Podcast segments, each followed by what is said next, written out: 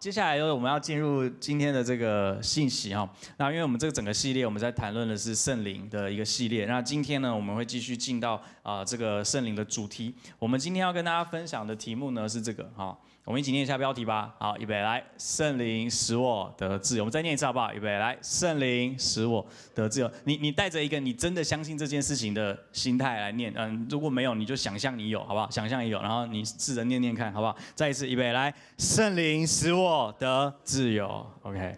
为什么要请大家念标题呢？啊，因为这是你今天你唯一念得到的标题，后面没有标题了。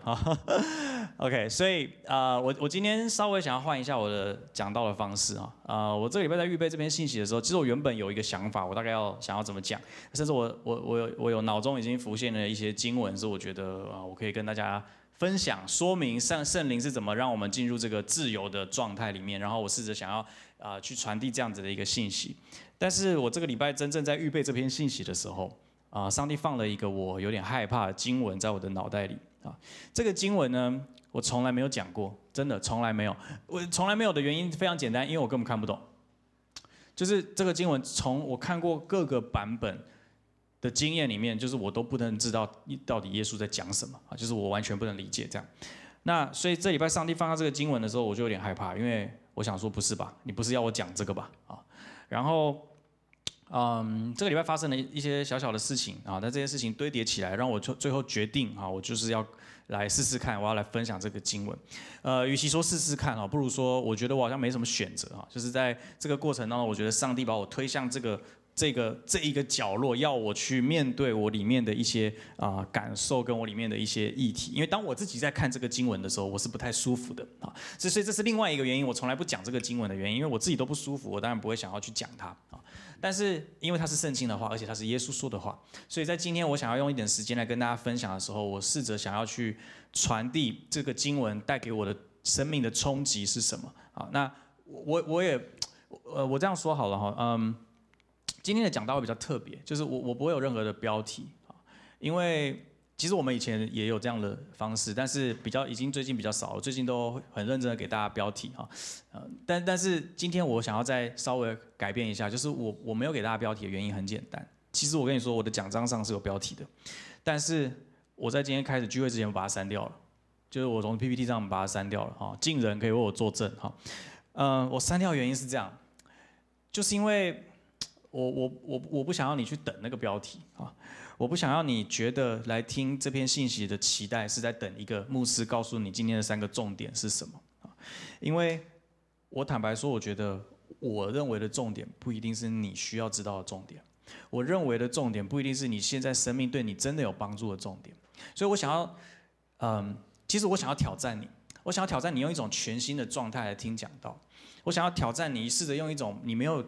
可能没有特别想过的一种视角来听讲到，就是当我在传讲上帝的话的时候，你真正的焦点在什么地方？你真正的焦点是不是在上帝的话语本身，还是是呃陈元任分享他的故事啊，还是陈元任讲了他啊就是的事情，他家小孩，我专门听小孩的那一 part 这样啊，好，那我不知道你你的焦点是什么，可是我们能不能将焦点放在上帝的话语本身？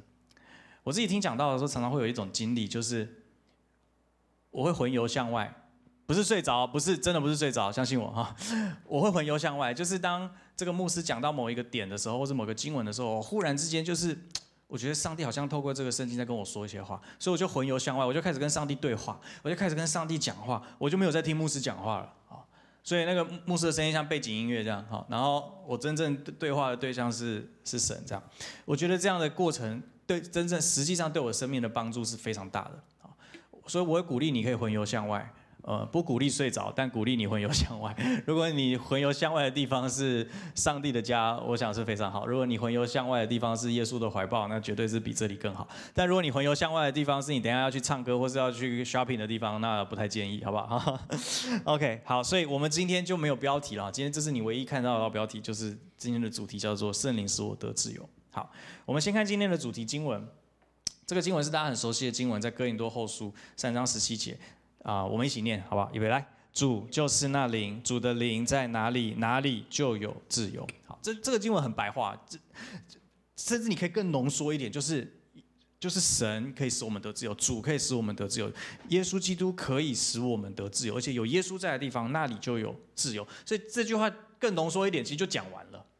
哦，其实就讲完了。好，可是在这里之前，我想在我们继续下去之前呢，这这里有一个问题，就是那我们自由吗？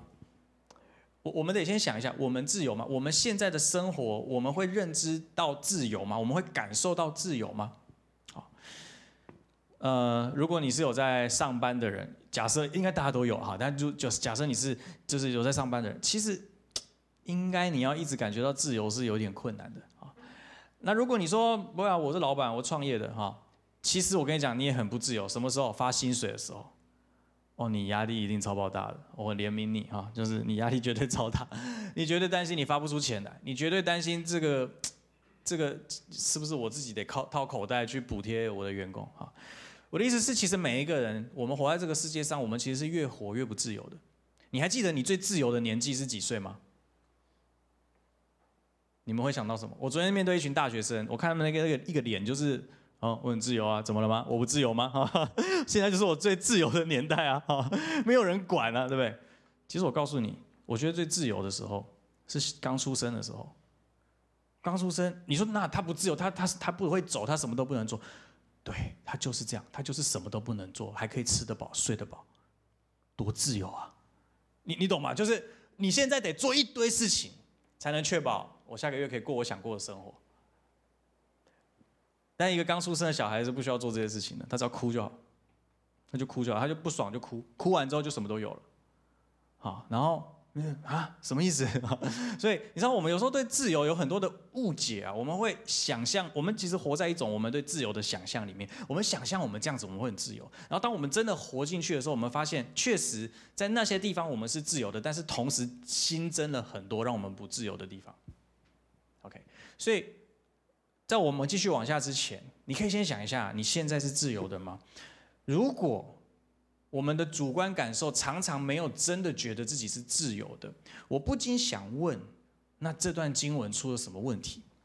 或者我们对这段圣经的理解跟经历出了什么问题？如果如果神就是那一个使我们自由的灵，为什么我们没有真的活在那个自由的当中？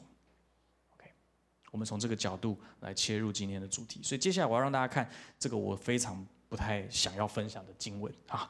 好，我来念给大家听哈。约翰福音十六章七到八节，这是耶稣自己说的。他把他要离开门徒之前，他要上十字架之前，他舍不得他们，所以他跟他们说了一些鼓励的话哈。嗯，理论上是鼓励的话，嗯，听起来可能不太像。他说：“但我要把实情告诉你们，我跟你们说实话的意思。我去是对你们有益的，就我去，我离开对你们是好的。” OK，这个这个，如果你是小孩，然后你听你爸妈跟你说，不要怕，我离开对你是好的。那其实他们是要去度假这样，然后把你丢着，然后说我离开对你是好的，你就觉得就是又在讲干话。你看又在讲干话，可是耶稣就是这样说的。耶稣说我离开对你们是好的。如果我不去，保惠师就是也就是圣灵就不会到你们这里来。我如果去了，就会差遣他到你们这里来。天父就会差圣灵来。他来了，重点就在这里。他来要干嘛？如果他来是对我们好，那来很好啊，多来一点嘛，哈。但是他来了要做什么呢？他来了就要在罪、在义、在审判各方面指证世人的罪。等一下，你不是说他来对我们是好的吗？怎么搞得变他来来骂人呢？哈，那就告诉你说你有罪，你有罪，你有罪。那谁喜欢听这种话？没有人喜欢。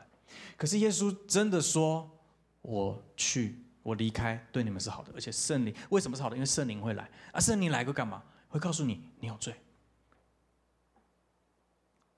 好，开开始不太舒服了哈，开始不太舒服了。你不不是圣经不是安慰我们的吗？鼓励我们的吗？不是建造我们的生命吗？我我怎么今天来就一直被骂？哈好，我我我先跟你说哈，如果你被我骂，就是你觉得你在听讲道的时候好像被牧师骂哈，我跟你说那真的是一点都不重要的事情，因为我骂你又不代表什么。我骂你只不过是我想骂你而已啊，那怎么样吗？你会损失什么吗？你你可以不要理我啊，对对对不对啊？所以所以我也不会想骂你啊，呃没有意义哈，没没必要这样够狼玩对不对啊？可是可是如果圣灵来的工作是来指出我们生命中的罪呢？他绝对不是只是说谁不喜欢我这种感觉。那个、那个、那个，当圣灵来指出你生命中的罪的时候，你你会你会有一种发自内心的觉得，啊，我完蛋了，这种感觉。你你会发自内心的觉得，我糟了，我糟了，我我有危险了，我出事了。OK。如果另外一个人责备你，你的区长、你的小组长或是你的区牧来骂你哈，你大概不会有这种感觉。你你可能会觉得你危险了，你危险了，你再讲看看哈。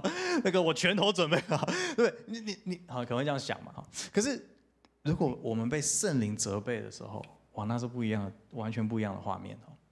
那个不是等级或者程度的问题，那个是整个情境是不一样的。所以你你可以理解一件事情，就是当圣灵要让我们知道我们是罪人的时候，不是用一种好像很我们想象中被骂的那种心情呃情绪或者是表达方式。但是圣灵至于他会怎么让你知道，我还真的不能帮你想，我我不能帮你预设立场。但是我自己的经历里面，圣灵每次让我看见自己生命中的罪，都是非常。发自内心的，就是我发自内心的发现，我完蛋，我完蛋了，我我我我现在我现在超级完蛋，我现在超慌的，我现在不知道该怎么办啊！然后在那一瞬间，你会发现，你非常需要上帝的爱，你非常需要耶稣的救恩，你非常需要抓住耶稣，才能够让你重新稳定下来。而这就是圣灵在做的事情，而这就是圣灵在做的事情。好，所以，嗯，接下来我们就会从这段经文开始。进入啊，就是啊，我们会试着去解释这段经文。不过在解释这段经文前，我想把刚刚哥林多后书这个经文的完整版让你看一下。我我先我想要先设定一个场景，我想要设定一个目标。这个目标是我们真正经历圣灵的帮助之后，我们可以活出来的一种人生哈。嗯，所以。我们一起念好不好？我们一起感受一下，一起念一杯。来，主就是那灵，主的灵在哪里，哪里就有自由。我们众人脸上的帕子既然已经揭开，反映主的荣光，就变成主那样的形象，大有荣光。这是主所做成的，他就是那个灵。这个经文跟，嗯，约翰福音的经文里面的连接关联性，其实是一个。顺序是我们要先经历耶稣在约翰福音告诉我们的圣灵在我们心中的工作之后，我们最终会进入哥林多后书保罗所告诉我们的这个画面里面。他说：“耶稣在那里，那里就有自由。而且呢，这个自由的形象形容是什么呢？就是我们众人脸上的帕子会被揭开。哎，你脸上有帕子吗？我们谁会戴帕子？哈，那个从国小之后就不会再戴什么手帕到学校，对不对？可是我们的脸上其实是有帕子的。”用现代的话语说，我们脸上是有面具的。我们脸上戴着很多的面具，但是这个面具不一定是我们不想让别人看见我们而已，那个面具也是我们不敢面对自己的部分。而我们脸上戴着的面具，使我们没有办法看清楚上帝的爱。我再说一次，我们脸上的面具真正对我们的影响，是我们让我们没有办法看清楚上帝的爱。你你有过这种感觉，在你要做一些决定的时候，你觉得眼前是一片迷雾，眼眼前是一片迷茫，你完全不知道现在该怎么做选择。你有，其实你可能有好多个选择，但是但是你不知道哪一个才是神要你做的，你不知道哪一个才是上帝的心意。然后这时候你去问小组长，你去问区长，他跟你说，呃，可能每一个都是，你就觉得想揍他，对不对？就觉得你没有回答问题啊。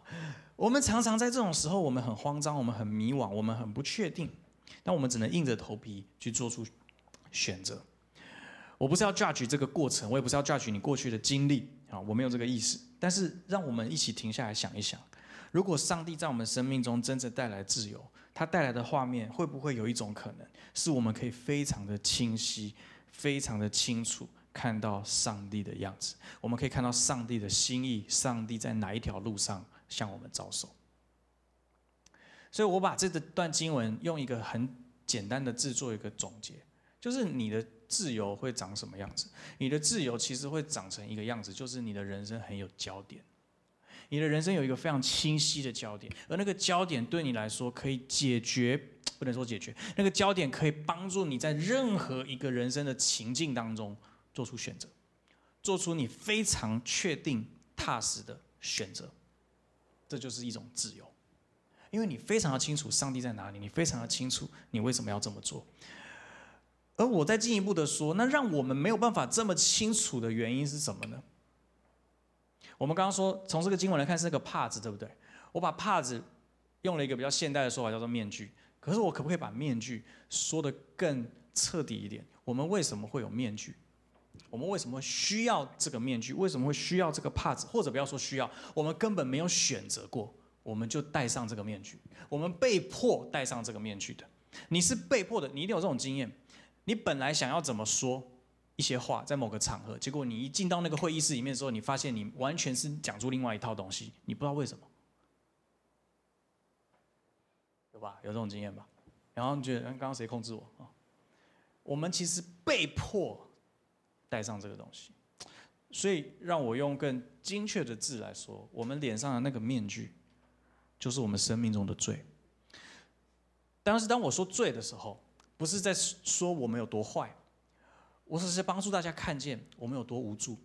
我再讲一次，当我说罪的时候，我不是要强调你有多坏，我有多坏。当我说罪的时候，我是想要帮助我们一起看见我们其实有多么的无助，我们摘不掉那个面具，所以我们没有办法活出一个真正的自由的生命，因为那个面具不是我们自己戴上的，那个面具有别人帮我们戴上，而且牢牢的绑在我们的脸上，粘在我们的脸上。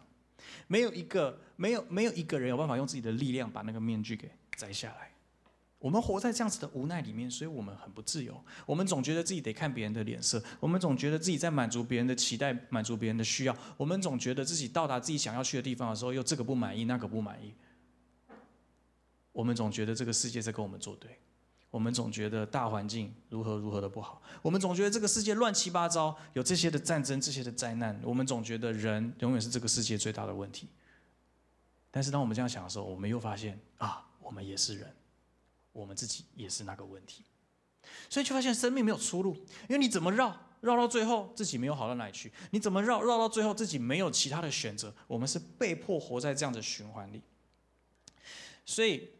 圣灵到底如何帮助我们脱离这样子的一种罪恶呢？这就是接下来耶稣跟我们讲的这段话。这段话的完整是这样子：他来了，就要在罪、在义、在审判各方面指证世人的罪。他分别针对这三件不同的事情、三个不同的领域去做了一个说明。我先跟你们说，我不一定讲得完。按照昨天的经验，我是完全没讲完的。好，但是呃，我我希望可以把经文挖得更深一点。我们进入这个经文的更深处的地方。把我们的心放进去，我们看看上帝要跟我们说什么。好，第一个他说在罪的方面，是因为他们不信我。什么意思呢？就是如果你照这个前后文来看，耶稣在说圣灵来，在罪这个议题上面，他要帮助人看见自己的罪啊。这件事情看起来很简单。好，我举个例子，我举个例子，你的脑中上一次有一些色色的想法是什么时候？哎，我没有针对男生哦，女生可能也有哦。我就假设我们男女是平等的哦，在这件事情上哦，我没有针对任何一个性别。你上一次脑中有这个色色的想法是什么时候？OK，然后你因为那个色色的想法而产生实际的行动是什么时候？我不管你的行动是什么，我今天没有 judge 你的行为哈，我不管你的行动是什么，你自己面对自己哈，你也不用跟我说哈，我不想知道。你上一次有这个想法，然后产生一个实际的行动是什么时候？好，你说对对对，你要说我有罪，我知道。不，我今天要跟你谈的罪不是这个。你脑中的那个想法，以及你有没有产生行动，那是一回事。我我想问的是，我们为什么会被这个想法吸引呢？你为什么觉得你无法抵抗他？哎，再再举个例子啊，你上一次很讨厌一个人是什么时候啊？不要告诉我，不要告诉我，也不要告诉我那个名字，拜托啊！你上一次很讨厌一个人是什么时候？你不一定有任何表现哦，但是你上一次很讨厌一个人是什么时候？我的问题是，不是你有没有做些什么，不是你有没有发脾气，你有没有去陷害他？我我我对这个没兴趣，圣灵对这个没有兴趣，圣灵更有兴趣的是。那你为什么会讨厌他？你你为什么没有办法不讨厌他？你说等一下，等一下，人都是这样吧？没有一个人有办法在这种情况下而不讨厌那个人吧？耶稣可以啊，你说他他是耶稣嘛？他是耶稣，我不是他，我不是他，我我们不一样啊，我们不一样啊。可是耶稣来，就是为了让我们变成像他一样，不是吗？刚刚那个经文是这样说的嘛？那个自由是什么？是我们会像他嘛？我们会反映出他的光，我们会成为他的形象，我们会像他一样啊。我们会变成像他一样，所以如果我们没有变成像他一样，难怪我们不自由。也因为我们不自由，我们就自己合理化，觉得说啊，那是他，他是他，我是我，我过我的生活。所以我回过头来，回到这个经文来问你：，所以你有没有看见，我们生命中真正的罪，是因为我们不相信？我们生命中的罪，不是你。看了多少不该看的东西，不是你骂了多少人，不是你说了多少错的话，不是你跟谁的关系，多少人的关系搞砸，不是，不是，不是你的工作表现有多多懒散，多多啊，多被就是多被刁难，或者不不是这些东西，你了你了解吗？不是那些你在关系圈里面的那一种，就是八卦传言，然后讲别人坏话，然后你觉得完蛋，这件事情有一天被耶稣知道了，完蛋了，完蛋了，这样，那不是不是这些东西，不是这些东西。真正你你我我们生命是一样的，我们生命中真正的罪是我们不相信，不相信什么？不相信耶稣就是使我们得自由的那一位主，而且他可以让我们像他一样自由。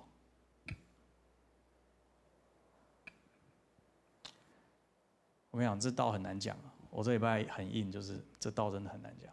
这不是我讲的，我我我我没有办法讲，必须圣灵自己告诉你，必须上帝自己在你的心里面。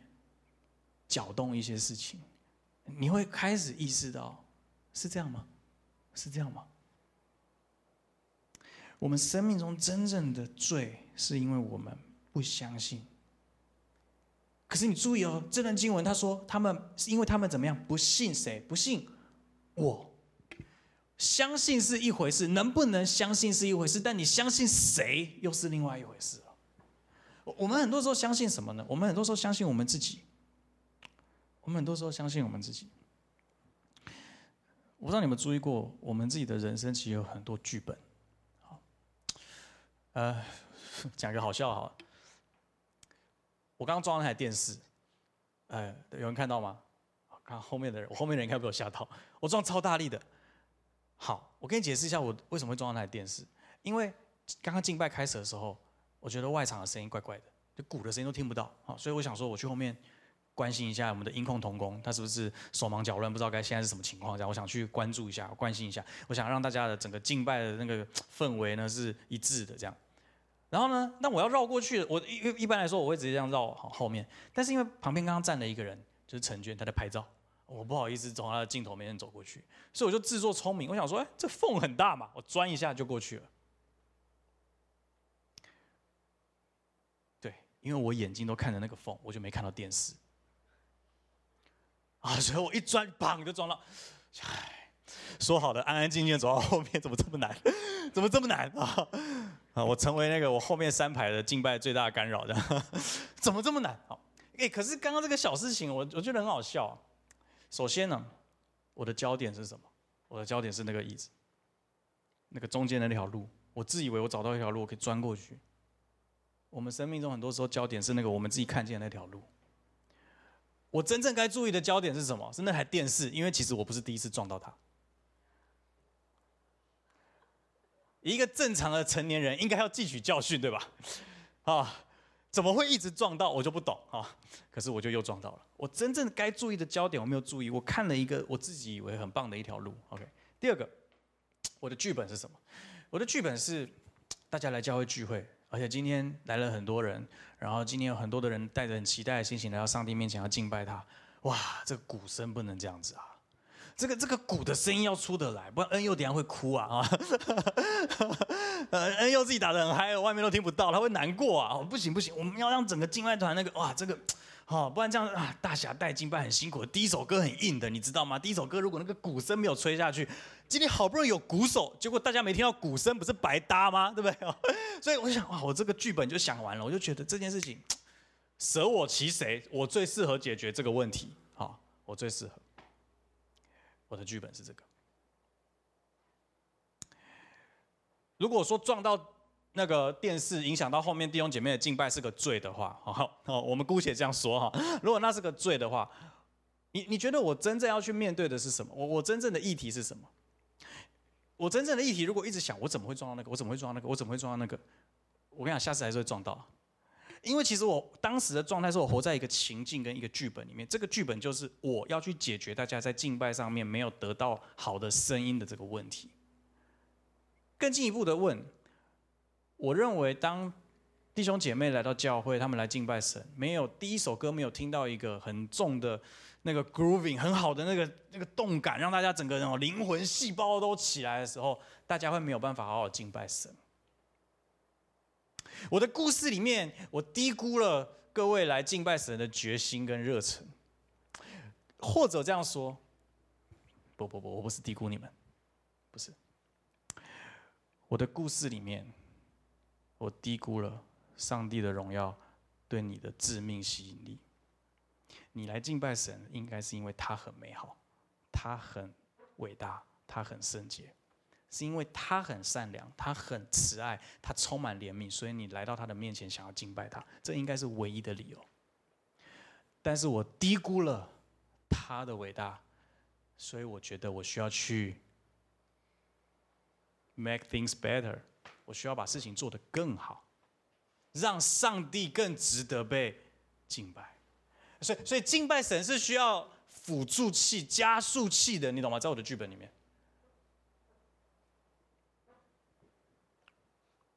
这是最大的问题，我不知道你有没有发现，这是最大的问题。我竟然认为上帝不够好，不够好到即使音乐没有很顺利，即使音场没有很理想，人们还是愿意敬拜他。一切的罪都是因为我们不信，不信他是那位够好的神。不信耶稣基督是那位够荣美、够荣耀的神，不信他在你身上、你我身上的恩典已经足够伟大，而且也不可能被我们在更多的添加、更多的伟大。就就是个小事情，我就撞到个电视而已，想这么多干嘛？可是如果你有看见你生命里面真正的样子的话，你会很庆幸你刚刚撞到那个电视。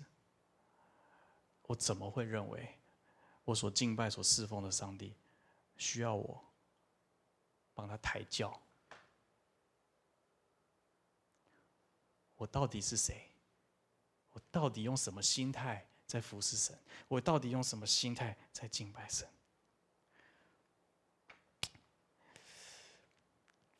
耶稣这样说：“信他的不被定罪，不信的罪已经定了。”哇，这看起来很凶啊！但是你仔细想一想，从我刚刚这个描述里面，你大概可以稍微感受得到，我们压根是不信的。我们本质上是没有办法相信的。我们本质上更相信自己的故事。我们因为相信自己的故事，活在自己的故事跟情境里面，所以我们无法相信这位荣耀荣美的神真正的伟大。因为我，所以他说不信的罪已经定了，不是因为你不信所以被定罪，是因为你不信，所以你没有办法离开那个罪。我在说。面具不是我们自己戴上去的，是有人把它粘在我们脸上的。那个罪不是你自己选择的，是你无能为力。就因为你无能为力，所以你没有办法自己挣脱。你没有办法，你不可能。我我不可能没有那个剧本，我不可能，因为我是一个人。我不可能不在意你们有没有听到鼓声，我我不可能，因为我是一个人。可是，就因为我活在那个里面，而我没有发现，所以我不会在听到鼓声太小的时候做出正确的选择。我会做出一个看起来很聪明，实际上很 stupid 的选择，就是我要去帮上帝抬个轿。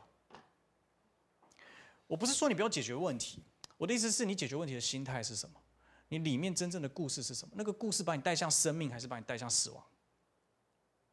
耶稣来是要释放我们得着生命，是要释放我们从黑暗进入光明。所以他说：“光来到世上，世人为自己因为自己的行为邪恶，就不爱光，倒爱黑暗。”你想一下，你上次不想来教会是什么时候？你像上一次不想祷告、不想读圣经是什么时候？你说昨天啊，不？你说今天啊？好，没关系，没关系。那很感谢你还坐在这啊。你你上一次想要回避上帝是什么时候？是你在黑暗里的时候，是你行在黑暗中的时候。只是你你一定会觉得我没有做什么伤天害理的事，我没有做什么很坏的事情，我就只是一个过一般的生活，甚至我只是在追个剧，我只是在嗯规划我的生活，我只是在。我甚至是很积极的在规划我人生的梦想、我的职涯、我的发展，甚至我在享受一段新的恋情，这有什么问题吗？我不知道有什么问题，有没有问题不是我说的算，有没有问题你自己知道，因为上帝会告诉你，圣灵来就是来告诉你，哎，你有问题了，你里面有问题了，所以我们需要上帝帮助我们，很需要圣灵来帮助我们。但是好消息是什么？好消息是，耶稣来就是来找这样子的人。耶稣不是来找那个你准备好一切的面具戴好戴满了哈，人家粘上还不够，再多加五个这这种人，耶稣耶稣不来找，所以他是耶稣这样说。他说耶稣听见就对他们说：健康的人不需要医生，有病的人才需要。我来不是要招义人，而是要招罪人。我这礼拜送我孩子上学，有一天我上我孩子上学，然后回回程就是我从学校走回来的时候，我经过那个路口，啊路口有那个爱心妈妈，好志工妈妈在指挥交通。我经过其中，因为我的那个，因为斑马线那人很多嘛，所以通常就是会分，呃，就比较偏左边，就是一个一个，反正我就偏比较偏右边。然后爱爱妈是两两侧都有，就是两两道都有，所以我偏右边的时候，我就经过一个志工妈妈，我瞬间呢，我瞬间有个感觉，就是我想跟她说谢谢，这样子，啊，我想跟她说谢谢。啊，这这很简单吧？这有人不会说吗？谢谢这两个字，应应该都会哈，呃，我也会啊，好，我也会。然后，嗯。但我不知道为什么，我就没讲，我就这样走过去了。好，啊，我我我我我我还帮自己找了一个台阶，因为哎，因为刚刚那边人很多，就是人很多啊，你这样突然讲谢谢，没有人知道你在跟谁讲话，好，所以啊人很多，而且那个交通大家就很很很繁杂嘛，所以你啊，你不要这样子，没有人有时间跟你聊天呐。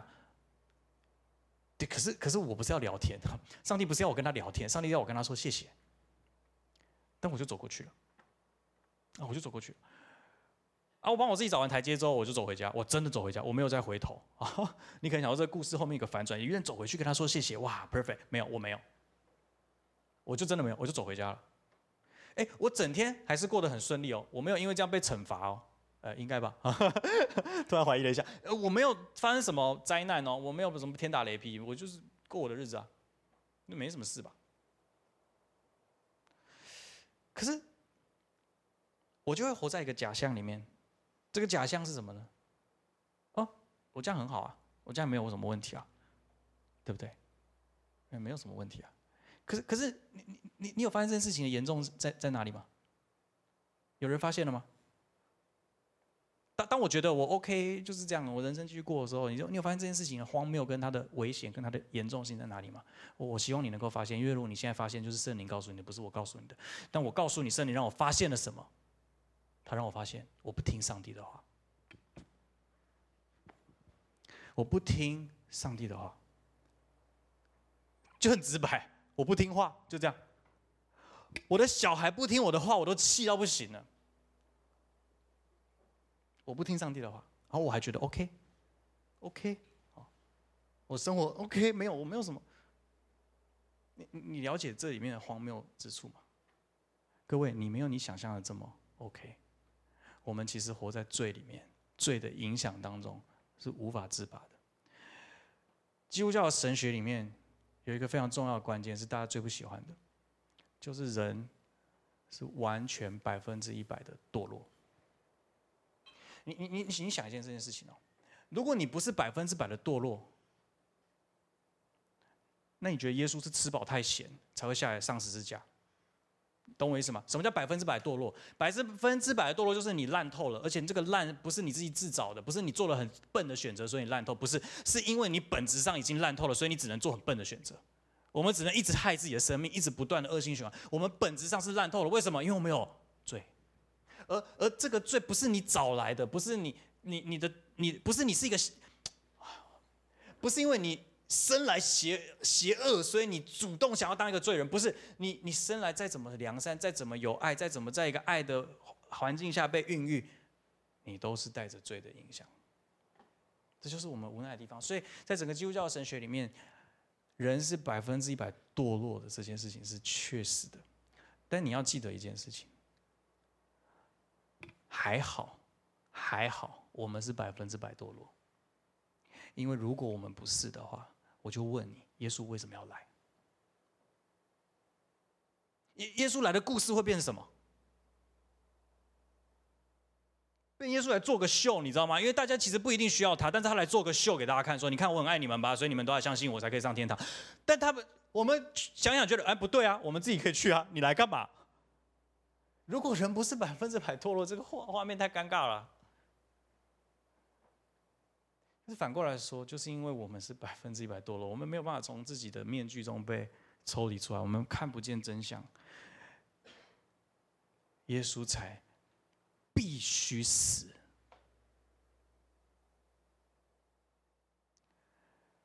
这是一个很沉痛的事实。当有一个人告诉你说，他的人生最终就是一定得走向死亡，你是会很痛苦的，不管那个人是你的谁。就是他逃离不了这个灾难，你你你你是会非常痛苦的，因为你会你知道我们都看过那种剧情嘛，就是一直时空到时间倒转，然后想要去改变，然后最后还是死，最后一直死这样啊，你就一直看过那种，这是很痛苦的一件事情，因为大家都不想要面对那个，但是这个世界的真相就是耶稣必须死，否则我们无法得自由。耶稣说：“健康的人不需要医生，有病的人才需要。”我来不是要招义人，而是要招罪人。你知道，耶稣给耶稣讲这句话哈，是一个台阶。这个台阶是什么？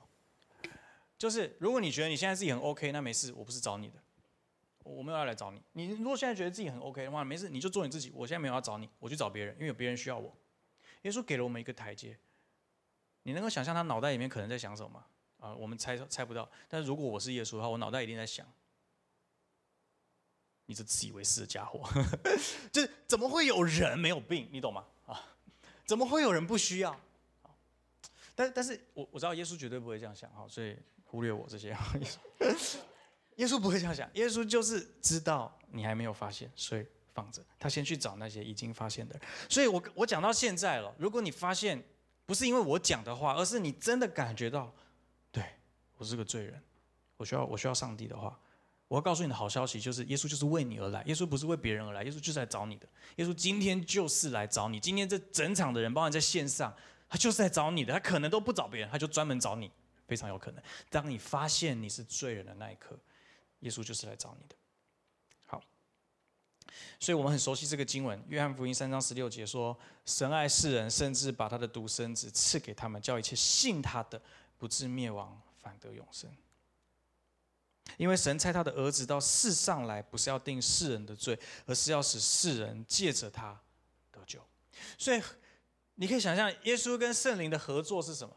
为什么圣灵来是好？因为圣灵来让我们发现自己是个罪人，而我们才发现耶稣的救恩早就等在那边了。你你有想过这个如果反转会什么吗？圣灵来发现我们都是罪人之后，我们就一起灭亡，因为耶稣还没来，哇，尴尬。救恩还没有完成，我们不知道我们要抓住什么。可是好消息是什么？好消息是因为圣灵让你意识到我们是罪人的那一刻，你瞬间有个东西可以抓住，就是上帝的独生子为你死在十字架上，而他证明了上帝的爱，叫一切信耶稣的、信基督的不至灭亡，反得着永生。你不是只有得到永生。你更重要的是得到那个自由，其实是一样重要。得到永生跟得到自由，其实是一一个一体的两面，一体的很多面而已。我们同时得到那个生命，而那个生命把我们带进永恒，那个生命使我们活得自由，使我们脸上的那些帕子、那些的面具一个一个的掉下来。上帝的福音带给你生命的是一种全然的新世界。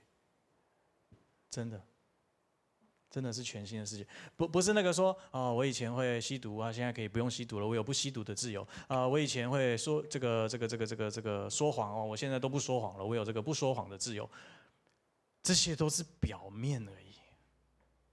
你真正得到的自由，不是可以做什么，不可以做什么，或是会做什么，不会再做什么。你真正得到的自由，是一个发自内心的一种清澈，是一种内心灵魂深处的清晰跟一个焦点。你就是知道你是谁，你就是知道上帝很爱你，你就是知道上帝在你生命中带来的祝福是什么。你就是知道上帝怎么引导你前面的路，你说不出来，可是你就知道，就是这种自由，让你谁都不怕。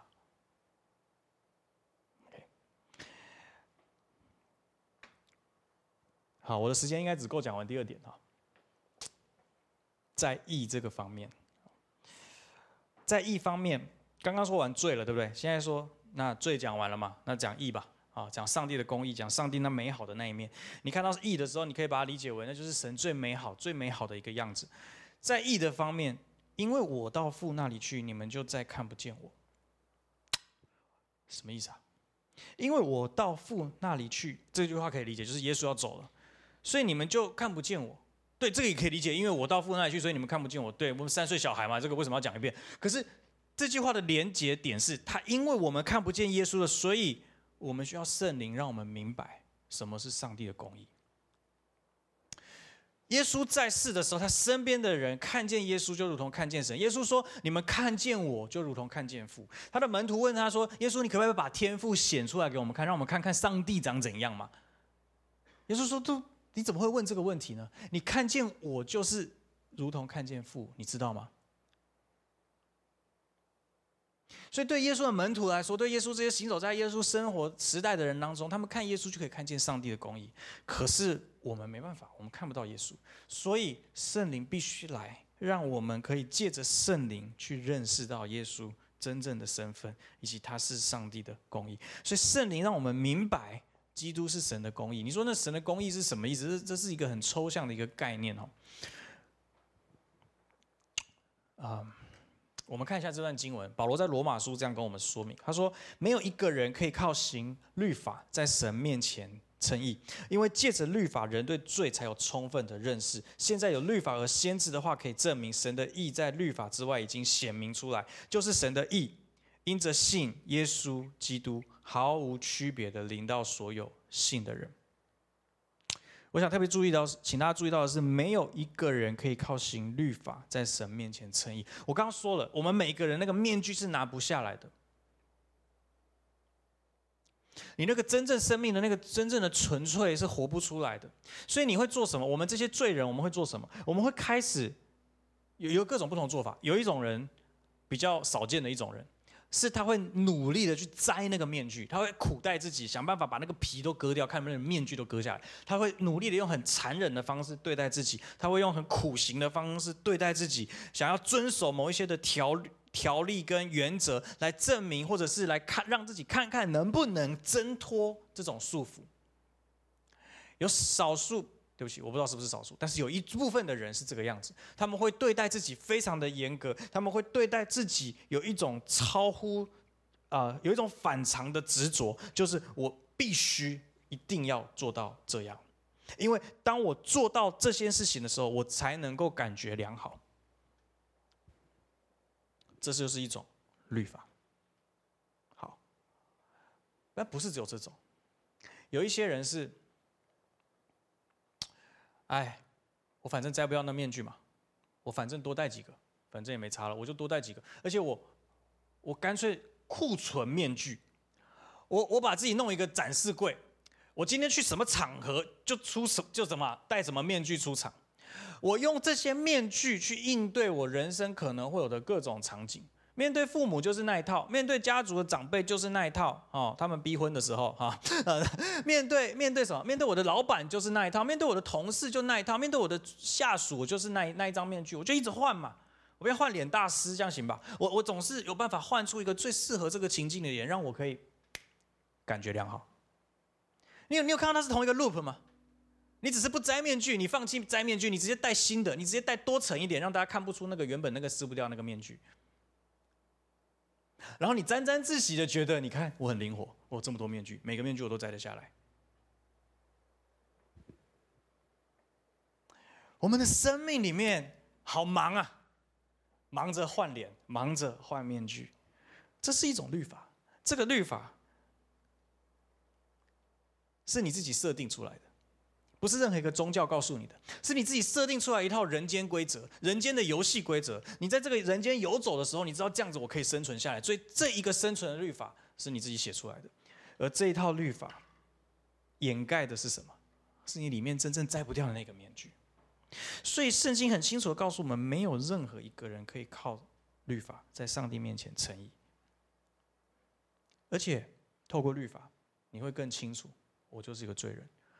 我想，清楚你会更明白，你会对罪有充分的认识。这件事情是根据你有没有意识到你活在律法里面。我刚刚说的那两种人哦，不管是苦待自己的、严格对自己的，或者是啊一直疯狂换脸的人。你只要没有意识到你活在一个律法里面，你就不会知道你在犯罪，你就不会知道罪还在你身上。可是如果在这个过程里面，你看见你的律法，不管是你自己写出来的，还是那个宗教式的律法，其实都没有办法让你真正感受到自由。你开始觉得不太对劲的那一刻，你才会意识到，原来我罪还是很大。好或者是，哎，最最常见的应该是这种啊。你透过苦修，让自己脾气变得更好，修养更好，努力的压制自己的情绪。我说的不是别人，我说的是谁？你们都很清楚。我努力的让自己情绪更稳定，我更知道怎么样跟妻子、跟小孩互动。我上更多的婚姻辅导的课程，我想办法让自己有更知道怎么去表达爱，然后感谢。那就是我生命的律法嘛。然后等到我在真实的生活的战场破功，注意听，破功的那一刻。我就意识到这个律法救不了我。你可能是换脸大师，你可能是在人间各种场景你都知道哇，我可以怎么样哦？就是找出一条自己的路。你很聪明，你会有贴到铁板的时候。哎，我不是在看衰你啊，是新闻上这种东西太多了啊。你有时候你在你公司里面一定也听过很多这种八卦哈。他本来是怎么样的一个人，在主管的眼中怎么样怎么样怎么样啊？忽然之间变边缘人，忽然之间变唾被唾弃，忽然之间利用价值没了就被丢掉了。你会有吃瘪的时候，哎，吃瘪这至少老派还有人在用吗？你会有踢到铁板的时候，你会有撞墙的时候，你你会有这些东西又不管用的时候，因为律法没有办法使你对上帝的自由没有办法开启那个通往自由的大门。而圣经告诉我们，上帝的意在律法以外显明出来，就是神的意，因着信耶稣基督，毫无区别的临到所有相信的人。今天这一个真正的自由，这一个生命中最完满的样式，这个上帝最无瑕疵的生命，是可以没有分别的临到每一个人。他唯一的透过的媒介，就是借着相信。耶稣基督，当你真的看见耶稣的那一刻，你用信心去回应的时候，你感受得到上帝的同在跟上帝的接纳的那一刻，神的爱、神的祝福、神的生命，这个公义就倾倒下来在你的生命里面。你不再在那个当下，你不再需要证明自己，你不再需要保护自己，你你你可以把一切的面具都丢掉，你可以把生命中的一切其他的东西都再次的丢掉，因为这些都不重要了。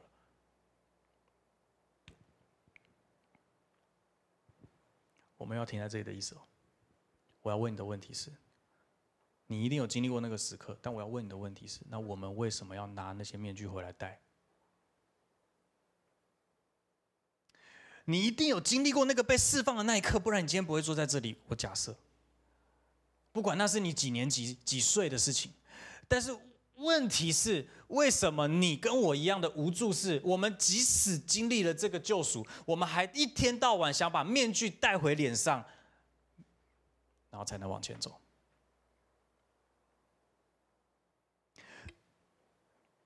加拉太书，我没有放这个经文。加拉太书告诉我们说，基督已经活化在你们的眼前，为什么你们又要去回去遵守？那个律法，为什么你们又要回去透过律法来证明自己？为什么你们又要放弃这个已经得到了自由，去享受一个完全不自由的人生？但你们还沾沾自喜？为什么？我们为什么这么的可悲？我们为什么这么的绝望？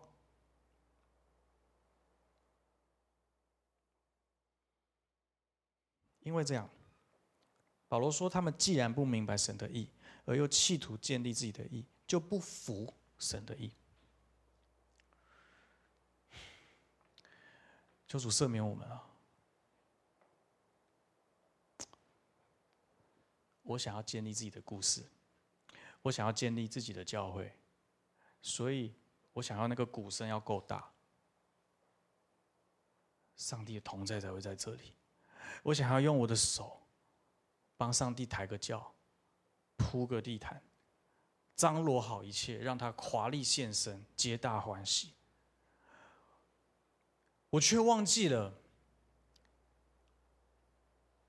是他让我得着自由的，是他让我得着生命的，是他让我赢回我生命的价值跟尊严的，是他从泥泞的深渊拯救我的。而我忘记的是，他为了从泥泞的深渊把我救起来，他自己得下入泥沼。我还想帮他铺地毯。